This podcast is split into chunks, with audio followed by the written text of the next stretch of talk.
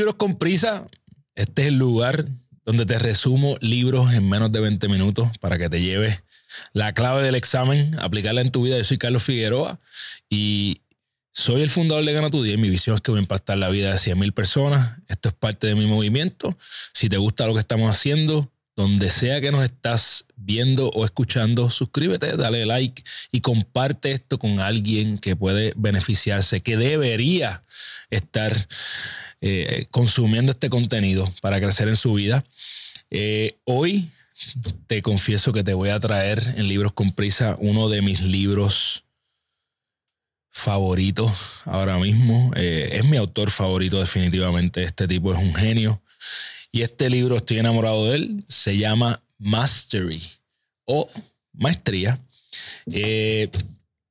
Obviamente, el título lo dice todo. Este libro se trata de cómo alcanzar maestría en la vida. Eh, y básicamente maestría o mastery es como ser el mejor o la mejor en cualquier cosa que tú hagas. Eh, Robert Greene hace algo que me parece magistral eh, con este libro y es que utiliza historias de los masters o las masters a través de la historia de la humanidad, valga la redundancia, y utiliza su historia, las historias de su vida, para llevarnos los conceptos que quiere eh, traernos para que nosotros aprendamos. Obviamente el símbolo de la maestría universal es Leonardo da Vinci, es esa persona que fue bueno en todo lo que hizo. Él también utiliza aquí a personajes como Darwin, Mozart, eh, Michael Faraday, eh, Johann Wolfgang eh, van Gogh. pero en adición a utilizar a personas de la historia, utiliza a contemporáneos, personas como Freddie Roach, probablemente el mejor entrenador de boxeo de la historia. Santiago Calatrava, que probablemente es un nombre que no he escuchado mucho, pero es un arquitecto que hace unas obras espectaculares. Teresita Fernández, también tal vez es un nombre que no he escuchado antes, pero es una escultora a otros niveles. Temple Grinding. Dicho sea de paso, si tú eres un padre con niños autistas, recomiendo que busques más información de Temple Grinding. Eh, a veces estamos limitando a estos niños que están dentro del espectro de autismo y Temple Grinding es una master, eh, aún cuando padece de autismo. No sé si padecer el término correcto, pero es una persona que está dentro de ese término. El autismo no es una enfermedad. Eh, también, obviamente, dentro de los másteres de la historia tiene que estar Einstein. Así que, nada, esas son las personas que él utiliza para llevar el mensaje. Yo te voy a ir directamente a lo que él nos enseña. Y básicamente, Robert Greene divide este libro en los seis pasos para obtener eh, lo que es mastery, lo que es la maestría en la vida. Y no son pasos simples, son cosas que tienen que toman tiempo. Quiero dejar eso bien claro. Mastery nunca, no, no hay shortcuts para mastery, no hay ningún tipo de atajo. Así que entiende eso bien. Los seis pasos que él te habla en este libro son encontrar tu llamado, convertirte en el aprendiz ideal, la dinámica del mentor o la mentora, inteligencia social, que yo creo que es algo sumamente subestimado, despertar la mente dimensional y por último, fusionar lo intuitivo con lo racional. Este, este libro, de, de, verdad, por favor, léalo. No todo el mundo va a estar dispuesto a leer este libro porque este es un libro de como 300 páginas, pero todo el mundo debería leer esta joya porque es bien divertido. Primero, ¿Cuáles son las claves para ese primer paso, encontrar tu llamado? Eh, probablemente tu llamado en la vida o tu pasión va a estar ligado a algo que hacías cuando eras niño o niña. Así que visita tu pasado, trata de encontrar esas cosas que te divertían eh, cuando las hacías de gratis. Yo, yo creo que yo he hablado de esto anteriormente. Para mí, yo me estoy encontrando con ese niño cuando yo era pequeño me encantaba escribir poemas, cuentos, etcétera, y por fin estoy reencontrándome con mi pasado. Eh, en, estoy en las etapas finales de publicar mi primer libro, así que definitivamente estoy conectando más con ese niño, haciendo algo que amo, que me encanta.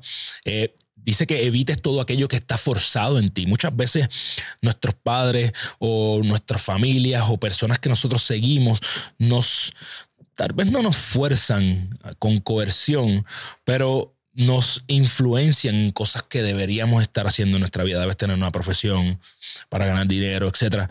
Él dice, evita esto a toda costa. Deberías seguir en tu vida una estrategia de vida o muerte. Y es que no tengas opciones, eh, que no sea opción el no perseguir lo que tú amas en tu vida. Así que lo primero es encontrar cuál es ese llamado en tu vida, esa es la primera parte, y deberías conectar con tu pasado para encontrarla. Lo segundo es que una vez sabes qué es eso que quieres, debes convertirte en el aprendiz o la aprendiz ideal.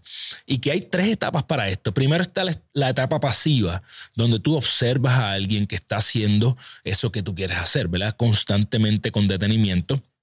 Luego está la práctica. Y de hecho, la palabra maestría, que la maestría como la conocemos en, el mundo contemporáneo ahora, ¿verdad? La maestría es algo, un grado que nosotros obtenemos. Casualmente ese grado tarda aproximadamente siete años y a través de este libro me enteré que esa palabra maestría viene de los antiguos romanos, que tú eras aprendiz hasta que llegabas a la maestría y esa maestría Adivinen cuánto tardaba, aproximadamente siete años en lo que tú observabas y practicabas y aprendías algo. Entonces, luego de siete años eras un máster eh, en cualquier cosa que estuvieras aprendiendo. Eso toma aproximadamente 10.000 horas. De ahí es que sale la regla de las 10.000 horas, ¿verdad? Que la he hablado en otros episodios, y es que tú debes practicar algo por 10.000 horas hasta tanto eh, lo domines. De hecho, hay una vertiente más reciente que dice que no son 10.000 horas, sino 10.000 iteraciones. Así que esto es un, debate nuevo. La tercera etapa para tú eh, ser el aprendiz o el aprendiz ideal es esa etapa donde finalmente, después de que tú observaste y practicaste, finalmente empiezas a crear. Empiezas a hacer tu propio contenido. Eh, yo quisiera pensar que estoy eh, bien, bien adentrado ya en esa etapa donde estoy creando mis propias cosas. Una vez eh, sabes lo que quieres, te conviertes en aprendiz, comienza una tercera etapa, un tercer paso para ese mastery, que es la dinámica del mentor. Tener un mentor es la forma más fácil de aprender. Así que es bien importante que tú identifiques temprano en el juego quién es ese mentor o mentora, quién es la persona que sabe hacer aquello que tú quieres lograr para que finalmente tú puedas eh, observar a esta persona y aprender de ella. Algo bien importante de esta etapa es que no es unilateral, sino que debe ser una relación en la cual tú das algo a cambio de lo que estás obteniendo. Tu mentor tal vez no va a aprender directamente cosas de ti, pero le vas a dar energía y probablemente va a adquirir algunas cosas que tú le estás dando. Algo bien importante es que no debes copiar exactamente a tu mentor, debes tener tu propio estilo, siempre manteniendo tu esencia.